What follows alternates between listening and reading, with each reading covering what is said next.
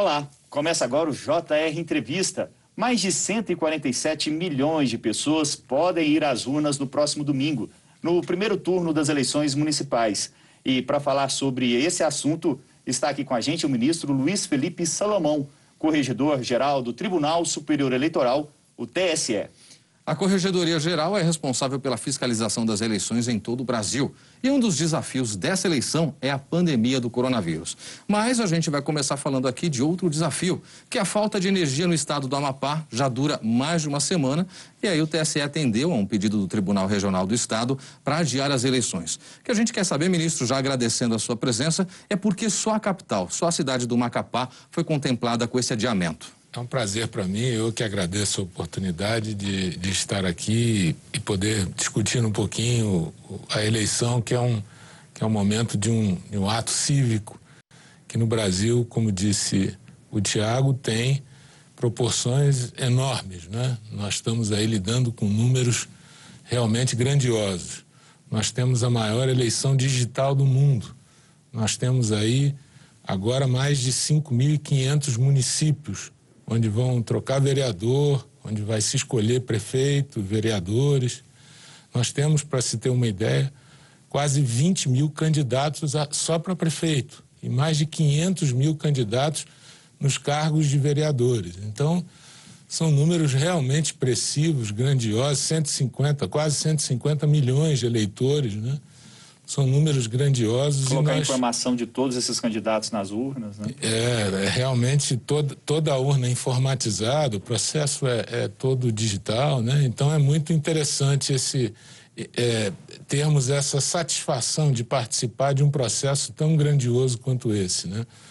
No caso do Amapá, e como de resto no Brasil todo, Kleber, o que acontece é que vários são os pontos que a Justiça Eleitoral se preocupa é, o fluxo das comunicações, a questão da energia por conta das urnas, a, a questão do transporte, a questão da própria segurança e higiene, né? segurança sanitária diante da pandemia. Então, são várias, vários pontos de preocupação que nós temos e estamos trabalhando nisso com afinco há muito tempo. Né? Então, no caso lá do Amapá, o que o Tribunal Eleitoral detectou, e agora foi na reta final, porque até então, até alguns poucos dias atrás, acreditava-se que poderia se fazer a, a eleição para não ter prejuízo, para não ter é, despesa, para não ter mais é, de é, quebra de, de, expectativas, enfim, segurança da, da população. Mas ontem, anteontem, o presidente do Tribunal Eleitoral solicitou que, diante das circunstâncias a, até aqui verificadas, e só na capital, porque ele poderia fazer isso também para o resto, mas boa parte já conta com energia, boa parte do estado não tem problema de segurança, ele está bem localizado na capital. O Tribunal Superior Eleitoral e o presidente do tribunal constataram, por intermédio da Polícia Federal, do Serviço de Informação, tudo isso foi checado e acredita-se que o melhor mesmo para a garantia do, do pleito, para a segurança do cidadão, foi o adiamento. Mas o adiamento com a firme, com o firme propósito da eleição ser realizada até o dia 27 de dezembro. No segundo hum, turno das, das outras cidades. É, nós não estamos, nós não, nós não estamos trabalhando em nenhuma hipótese com prorrogação de mandato. Ministro, eu gostaria de continuar no tema que o Clébio levantou, porque além de Macapá, nós temos outras duas cidades na região metropolitana, que são as cidades de Santana e de Mazagão. E essas outras duas cidades não tiveram eleição adiada. E tem um outro fato que tem chamado a atenção, que um dos principais candidatos à prefeitura de Macapá é irmão do presidente do Senado, Davi Alcolumbre. Houve alguma influência política nessa decisão ou essa é uma decisão puramente técnica? Tiago, a decisão foi por unanimidade, ratificando a liminar que o presidente entendeu por bem conceder. E ela foi puramente baseada em evidências.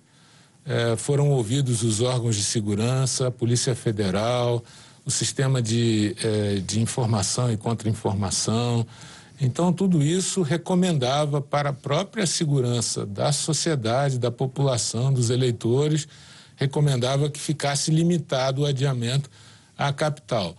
Isso não implica dizer que não possa surgir um outro problema até lá, e aí teremos que analisar na medida que, que ele surgir. Esperamos que não, porque toda a recomendação foi de que eh, não haveria problema no, nas, outras, nas outras cidades. Né? O problema estaria muito concentrado ali. E, e a decisão foi baseada em informações técnicas, exclusivamente técnicas, e foi tomada por unanimidade da Corte.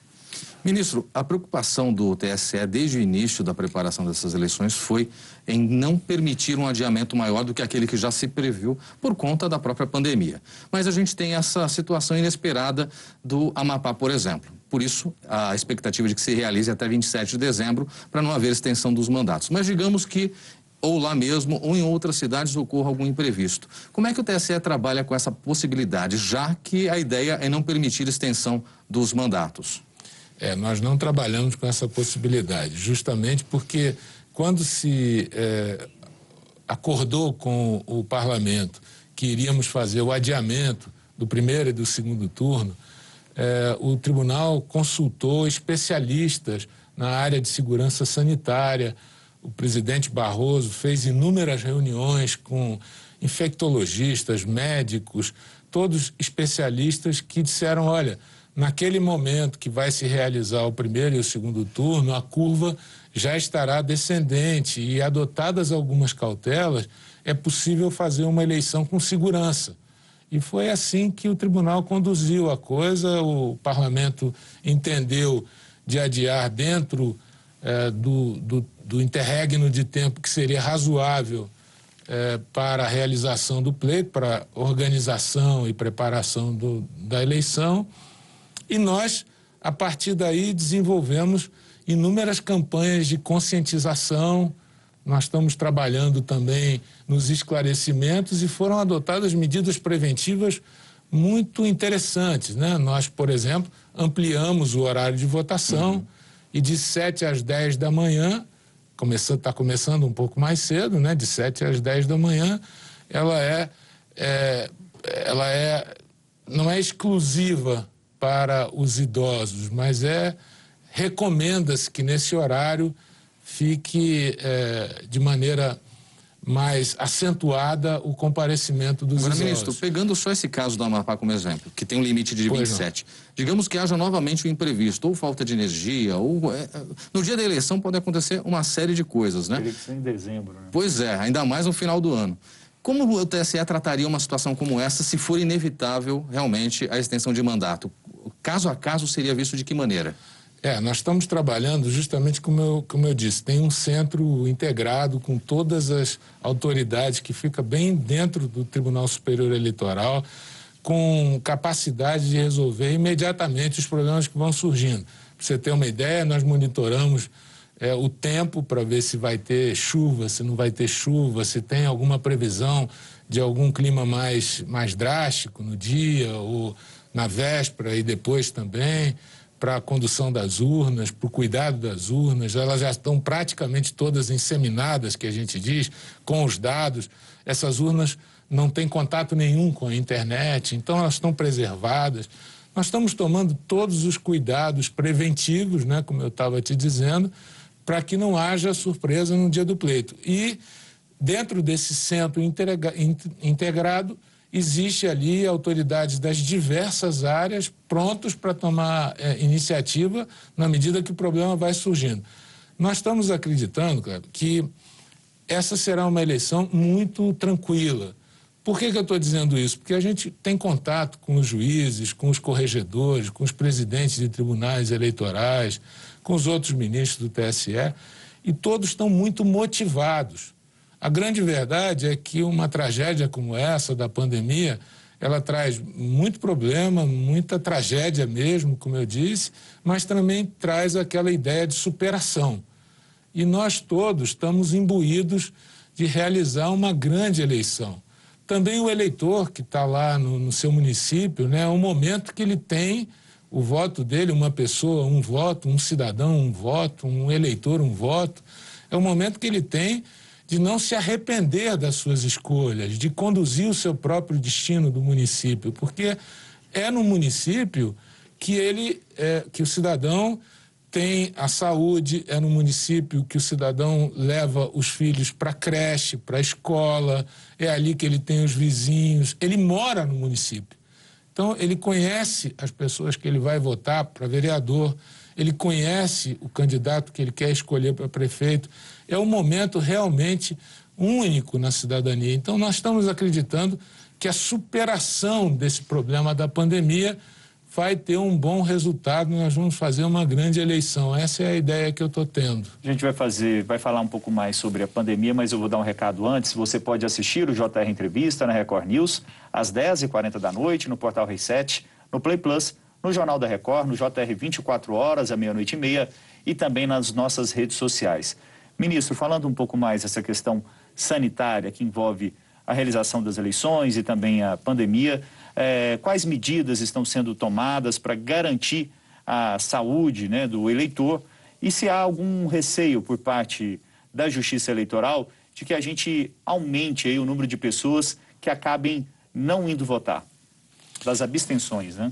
Interessante, Tiago, porque, como eu estava dizendo, nós é, ouvimos especialistas no assunto. Foram eles que recomendaram médicos, infectologistas, é, especialistas em segurança sanitária, foram eles que recomendaram o adiamento para o momento que a que, que a parece realmente foi acertada, foi acertada a decisão. Claro, foi acertada. Além disso, eles recomendaram algumas outras cautelas.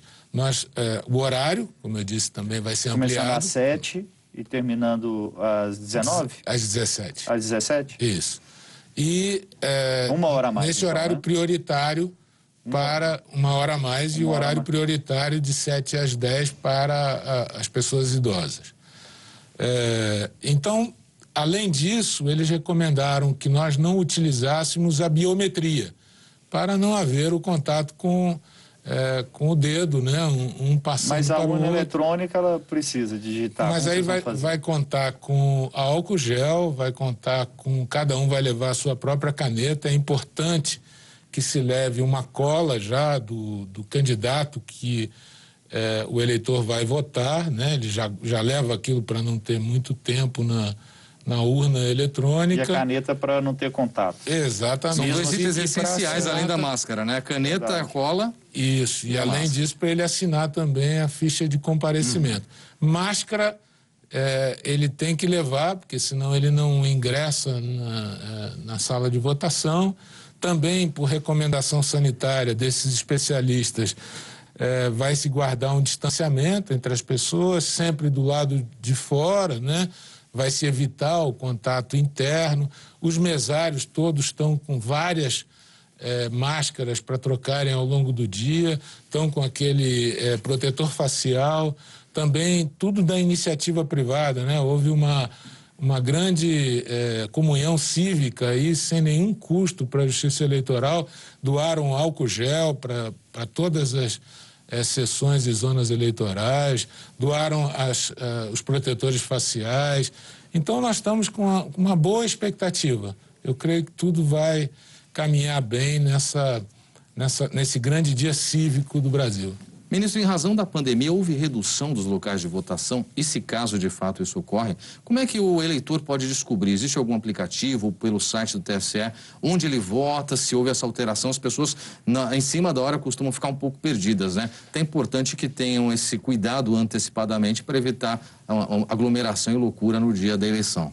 Sim, no site do Tribunal Eleitoral ele pode verificar qual é o local, o endereço direitinho. Não houve tantas mudanças, apenas algumas adequações. Quando o local não era recomendado, do ponto de vista da segurança sanitária, houve uma modificação pontual para se atender essa situação de emergência, né? mas nada que alterasse tanto a vida do eleitor que já está acostumado a votar em determinado local. A grande novidade é realmente o horário com uma, um, tempo de, um tempo prioritário para os idosos. Essa é a grande novidade desse ano. Vamos continuar nessa linha dos serviços. O que que pode, o que que não pode no dia das eleições? Relembra para a gente, por favor, ministro. Então, a questão volta e meia surge de dúvida se pode, por exemplo, fazer alguma manifestação é, no, na hora que vai votar, né? Manifestação que eu digo é com uma máscara ou com uma camiseta, com a foto, com o nome de um candidato. Se for uma manifestação silenciosa, com, com máscara individual ou com camiseta também, né? individual, que não crie nenhum problema, cada um faz a sua própria manifestação, não há nenhuma consequência nisso. O que não pode são aquelas carreatas, é, aquilo que suja a cidade também não é possível, né? Até porque eu acho que hoje já não existe mais tanto isso, né? Não é possível que alguém vote em quem fica sujando a cidade, né? Verdade, Tiago. Então, são aquelas mesmas recomendações que nós já estamos acostumados, né? Agora, existe uma ferramenta, né, ministro, que eu acho que é importante pontuar para o nosso telespectador, para denúncias em casos de boca de urna, dessas ilegalidades que alguns candidatos insistem em é, praticar, que é o Pardal. Como é que funciona? Ah, esse Pardal é muito interessante, é, é ele, ele é um aplicativo onde se entra, se ingressa com muita facilidade, se faz a denúncia e imediatamente os tribunais, eh, os tribunais regionais eleitorais já têm juízes encarregados desse assunto e já vão adotar as providências necessárias para coibir, verificar e coibir a, a fraude ou Existe estrutura em, em alguns lugares para atender essas denúncias no mesmo dia? Por exemplo, às vezes o eleitor faz uma denúncia, ah, boca de urna em tal sessão é, a Justiça Eleitoral está preparada para receber essa denúncia, pelo menos encaminhar ali para a polícia? Como vocês vão fazer? Todos os tribunais têm essa estrutura bem organizada em, em todas as capitais e demais cidades que são sedes de, de zonas eleitorais. Então, é, é uma estrutura muito bem montada para se atender a isso imediatamente. Não vai haver problema quanto a isso. E se de resto tiver um problema um pouco mais é, complexo, como eu te disse, cada tribunal tem esse centro integrado onde participam Polícia Civil, Polícia Militar, é, a estrutura de bombeiros, participa tudo ali. Isso, mas não é só a denúncia, né? Ele pode fazer provas ali também, né? Pode, pode juntar tudo na Com imagens, é, informações, imagens, ele pode documentar ali e mandar para a Justiça Eleitoral. Né? Perfeitamente, ele pode ser o fiscal da, da eleição no local, com toda certeza, e é isso que nós é, esperamos da, do cidadão. Que o eleitor seja também um fiscal, né? Não só a pessoa que vai votar, mas também naquele momento garantir a segurança e, e a coesão do processo. Ministro, falando em segurança e coesão, vamos falar de um desafio que vem incomodando o TSE nos últimos anos, principalmente desde a eleição de 2018, que são as fake news. Não bastam as fake news entre candidatos, né? Agora tem também alguns é, é, quadrilhas, enfim, alguns hackers que fazem isso a partir do próprio TSE, criam e-mails. Recentemente houve um disparo de e-mails para que eleitores fizessem uma espécie de é, simulação de votação pela internet. Como é que vocês estão lidando com isso num momento como esse de é, é, fake news tão constantes? A, a, internet hoje é uma fábrica de fake news, né? Isso, Kleber. É, realmente é um, é um problema, é uma questão que assola não só o Brasil, mas o mundo todo, não é? Pela comunicação instantânea, é, é, é o tempo da comunicação instantânea, né? Que nós estamos vivendo, é a era da comunicação instantânea. E, e evidentemente que diante do cenário mundial, todo o debate político, ele hoje, como já não existe mais aqueles comícios como nós concebíamos antes, como não existe mais, até pela, pela circunstância da pandemia agora, isso ficou muito limitado. Todo o debate, praticamente o debate político, está em rede social. E é bom que assim seja, uhum. porque ele democratiza, ele propicia a participação do, da cidadania que se envolve é, que, que permite conhecer as ideias, desde que seja lícito e desde que seja feito com comedimento, é o que se espera de um processo eleitoral. Né? No, o que nós não podemos deixar acontecer é sequestrarem esse debate político para utilizar isso com notícias falsas, com ataques pessoais. Isso não faz bem para a democracia. Então, nós estamos é, construindo esse momento. Não é uma coisa fácil não tem fórmula mágica e não tem solução que o mundo inteiro hoje não esteja testando. No caso brasileiro, o que, que acontece? Tribunal Superior Eleitoral, nós temos esse órgão, que nem todos os países têm, agora estamos acompanhando uhum. a situação americana e ver o quanto isso é difícil, né? Nós temos... Não, não tem um resultado oficial, né? Até o hoje, resultado né? foi por meio, como sempre foi também, né? Nos Estados Unidos, Joe Biden vencedor, mas é um, uma comissão e os meios de comunicação que declaram, né? O, o vencedor. É, não existe um órgão oficial como o TSE, né? E aqui no caso, a Justiça Eleitoral, ela tem uma tríplice função ela tem uma função administrativa que o que é que possibilita nessa função? Possibilita que os tribunais e o Tribunal Superior Eleitoral firmem convênios com o WhatsApp, com o Facebook, com as redes sociais, para que haja um processo de esclarecimento. Firme convênios também com empresas jornalísticas sérias, que hoje fazem a checagem de fatos numa, numa parceria com, próprio justiça, com a própria Justiça. Nós temos também as próprias campanhas de informação que o tribunal desenvolve, né? É, fazendo checagem, estimulando as consultas, estimulando a obtenção de informações em, em órgãos sérios. Além disso, o tribunal tem também uma atuação no campo da propaganda eleitoral, funcionando ali como uma espécie de xerife que organiza ah, o debate político sem ferir a livre expressão, sem ferir a democracia. Então, a nossa atuação é muito supletiva. Ela não pode ser cerceadora desse debate, porque senão, volto a te dizer, nós sequestramos a cidadania. Então, não é esse o papel do juiz. Ele não vai dizer se é falso ou verdadeiro uma notícia. Ele vai dar o direito de resposta se aquilo houver uma ofensa a, ao outro candidato, se aquilo representar um desequilíbrio do pleito. Agora, só para concluir, também a Justiça Eleitoral atua depois do pleito. Se houver, por exemplo, abuso do poder político, abuso do poder econômico, abuso do poder de informação, se houver cada um desses itens, posteriormente, Obrigado, né? ou caçando o diploma, ou apresentando alguma punição para o candidato que agiu assim. Então, a nossa atuação é variada é muito nessa ampla, matéria, é ampla. Muito bem, olha, o JR Entrevista faz agora uma pequena pausa, mas a gente volta já já para falar um pouco mais sobre fake news, o combate a esse mal aí por meio do Tribunal Superior Eleitoral. Não saia daí, a gente volta já já. Estamos de volta com o JR Entrevista. O nosso convidado hoje é o ministro Luiz Felipe Salomão, corregedor-geral do Tribunal Superior Eleitoral, o TSE. Eu gostaria agora de falar um pouco sobre a questão do WhatsApp, né? Tem uma questão que veio muito, é, ficou muito em evidência, principalmente nas eleições de 2018, que é a questão dos disparos em massa em aplicativos de mensagem, principalmente hoje, na questão do, do WhatsApp. A gente sabe que existem trocas de mensagens, é, individuais que podem ser feitas, mas a partir de que momento que passa a ser uma irregularidade é, essa questão do uso do WhatsApp nas eleições? Interessante. É, tudo que diz respeito a, ao, a, a troca de informação política entre familiares, entre grupo de pessoas, entre amigos, tudo isso é muito interessante porque estimula a participação cívica, estimula a participação no âmbito da democracia, tudo isso a lei estabelece que é permitido. Você pode ter um, um blog, um site, externar sua opinião, a iniciativa é absolutamente livre para você é, atuar no âmbito da cidadania.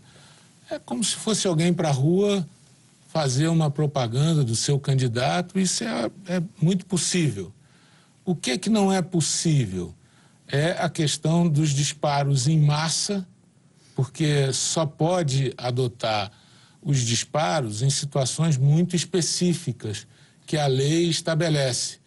Então, não se pode fazer disparos em massa para grupos de, de. Acho que a grande dúvida da pessoa, por exemplo, se eu pegar aqui meu celular, todos os meus grupos, e mandar uma mensagem aqui para todos os, os meus grupos, todos os meus contatos. Isso é um disparo em massa ou não é um disparo em massa? Quando é limitado, até porque o próprio aplicativo já limita, né, justamente pra, para se adequar à lei. A lei permite que você faça isso para o seu círculo de amizade. O que não pode haver é o disparo em massa onde você direciona a mensagem para determinados eleitores que têm determinados padrões de comportamento. Aí sim você cria um desequilíbrio. Tudo tem uma razão de ser. Por que é que não pode? Por que é que você não pode contratar disparo em massa? Não é para cercear o debate, é porque aquilo dirige o debate, desequilibra o resultado do pleito. E na hora que você cria o desequilíbrio, você você investe contra a democracia, você não torna o processo transparente, você não torna o processo equilibrado. E justo. Por isso que a lei diz, não pode haver abuso do poder econômico, abuso do poder político, abuso do poder do, da comunicação. Nada disso pode acontecer, porque senão assim seja é, sanções posteriores. O disparo em massa causa desequilíbrio. Se ele for constatado, se ele tiver ciência direta ou indireta do beneficiário, a prova toda é do caso concreto, a gente precisa examinar cada caso para dizer se realmente há ou não a responsabilidade, porque, de acordo com a nossa legislação, especialmente o marco civil da internet, a responsabilidade dos provedores, ela é, como a gente diz tecnicamente, eu vou tentar traduzir aqui o juridiquês para uma linguagem mais simples, a, a responsabilidade do provedor ela é subjetiva. Significa dizer que se ele não agiu com dolo ou com culpa, ele não pode ser responsabilizado porque ele não teve ciência, ele não teve condição de bloquear, por exemplo, a, a, transmissão das mensagens indevidas, o disparo em massa das mensagens. Então, tudo isso é analisado caso a caso para se apurar depois a responsabilidade de quem assim agiu. Ou, previamente, para se evitar esses disparos, que é o que nós temos trabalhado hoje. Eu creio que a Justiça Eleitoral vem aprendendo a lidar com isso. Não é um tema fácil, uhum. não é um tema simples. Nós estamos ainda. Aprendendo é, as, as isso, né? ferramentas né? digitais desafiam a cada dia a nossa astúcia, né? Então Ministro, nós estamos queria, trabalhando nesse ponto. Queria aproveitar que o senhor falou sobre essa questão das ferramentas digitais e do quanto ainda é desafiador tentar lidar com essas situações imprevistas da internet e, e relembrar que houve um ataque ao sistema do STJ há menos de uma semana, o Superior Tribunal de Justiça, do qual o senhor também faz parte como ministro. E isso deixou todo mundo preocupado, porque outros ministérios do governo também foram ao mesmo tempo atacados para o TSE, qual é a preocupação com isso? Porque constantemente a segurança e confiabilidade das urnas é colocada à prova. Diante de um ataque desse que tirou o STJ em funcionamento por quase uma semana, como o TSE se prepara e se preocupa com essa situação? Pode ocorrer isso também ali? É, sim, uh, o, que é, o que nós estamos hoje trabalhando, eu creio que a, que a estrutura do TSE é uma estrutura já muito consolidada, né? A segurança da informática do TSE é muito consolidada, tem a respeitabilidade. Foi reforçada, inclusive, né, ministro? Reforçada como toda prévia de eleição é. Uhum. Esse ano, é com o desenvolvimento das tecnologias, ainda mais reforçada. Mas é uma estrutura muito confiável, a cidadania confia. Tem pesquisas todas de população que dizem que a justiça, é, que, que o cidadão confia é a justiça eleitoral, uma das que ele mais confia é a justiça eleitoral, pela segurança, pela, pela visibilidade, pela transparência. Então, o sistema é, de informática, de segurança de dados do TSE é, é bastante firme, consolidado e agora mais reforçado para enfrentar as, os desafios da nova tecnologia. O que é que eu acho que falta para o judiciário? Aí, falando como um todo, não só para a justiça eleitoral. Agora, com a lei de proteção de dados, com o avanço da tecnologia, com a pandemia que nos empurrou para trabalhos à distância, para cada vez mais utilização do ferramental, eh, das inovações disruptivas, como a gente chama, né? Tudo isso leva, conduz para um momento onde nós vamos ter que montar um sistema no âmbito do Conselho Nacional de Justiça para exercer uma certa atividade fiscalizadora dessa área de segurança no âmbito de todo o judiciário. Então, eu acho que precisamos avançar. Até agora, Obrigado, isso era tratado com, é, com uma certa com, certo, com certa reserva, com uma certa ainda falta de transparência, com um pouco de opacidade. Agora é o momento de avançarmos. Se Eu mostrou acho... ser urgente, né, ministro? E urgente, porque está tudo ali, né? Então nós precisamos a auditoria permanente, a auditoria externa permanente. Eu acho que é o momento de se criar isso. É o momento também de se estabelecer requisitos para contratações desse setor de informática. Isso fica muito livre para que cada tribunal contrate o seu, para que cada eh, diretor de informática exerça uma política. Eu creio que agora é o momento de organizarmos essa parte Obrigado. para o campo do Poder Judiciário, claro. Obrigado, ministro. JR Entrevista vai para um intervalo no próximo bloco. O futuro das eleições do Brasil. A gente vai falar sobre isso logo mais. Continue com a gente. Estamos de volta com o JR Entrevista e aqui com a gente o ministro Luiz Felipe Salomão, que é corregedor-geral do Tribunal Superior Eleitoral, TSE. Você sabe que toda eleição a gente sempre conta com a presença de representantes da Organização dos Estados Americanos, OEA. E todo mundo se pergunta, ministro, são representantes de missões estrangeiras. Por que, que eles vêm acompanhar as eleições? Qual a importância disso?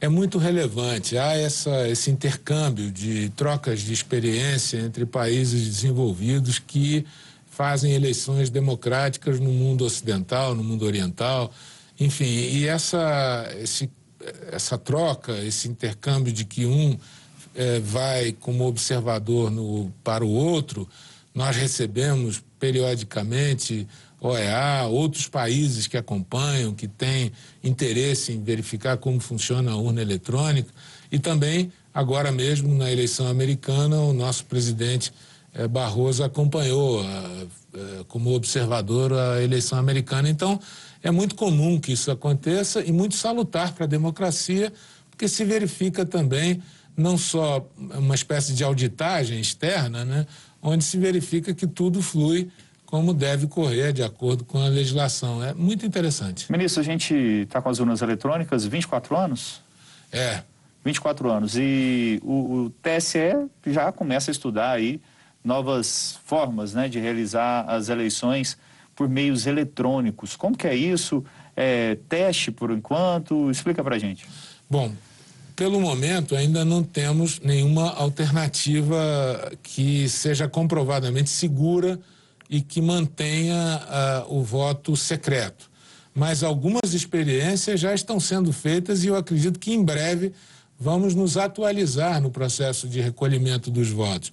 Nessa eleição, eh, já vai haver algumas eh, experiências não oficiais, extraoficiais, de coleta de votos, por exemplo, pelo meio do celular. Eh, vai-se num determinado local e naquele local se faz a votação. Ainda experiências de, de envio de votos de maneira mais segura. Então, nós estamos aí com algumas tecnologias que vão ser testadas extraoficialmente e, para o futuro, o projeto é o eleitor do futuro, para o futuro, nós temos uma expectativa de, de avançar ainda mais na utilização da tecnologia. Ministro, aproveitando que o Tiago citou aqui 24 anos de urnas eletrônicas, e sempre se questiona, como a gente falou no bloco anterior, a confiabilidade dos votos. Volta e meia alguém pergunta, mas será que de fato não há possibilidade de invasão a uma urna? Queria que o senhor nos dissesse, em algum momento houve comprovação de fraude? É seguro de fato votar na urna eletrônica? Infelizmente só temos 30 segundos. Nunca houve. E outra coisa, a urna eletrônica ela não é plugada na internet. Então é, é impossível haver invasão da urna eletrônica. Depois os dados são coletados, somados e enviados do TRE para o TSE, que faz a totalização. Então, não existe essa possibilidade. É, todas as vezes que se falou nisso, nunca se demonstrou nenhum desvio da urna eletrônica. Ou seja, estamos 24 anos com elas e sem fraudes comprovadas. Ministro, muito obrigado. JR Entrevista fica por aqui. Lembrando que você pode assistir ao programa na Record News às 10h40 da noite, no portal R7, no Play Plus, no Jornal da Record, no JR 24 horas, à meia-noite e meia e também nas nossas redes sociais. Muito obrigado pela entrevista, ministro. Foi um prazer recebê-lo. Obrigado a você também pela companhia e a gente se vê no próximo JR Entrevista. Até lá.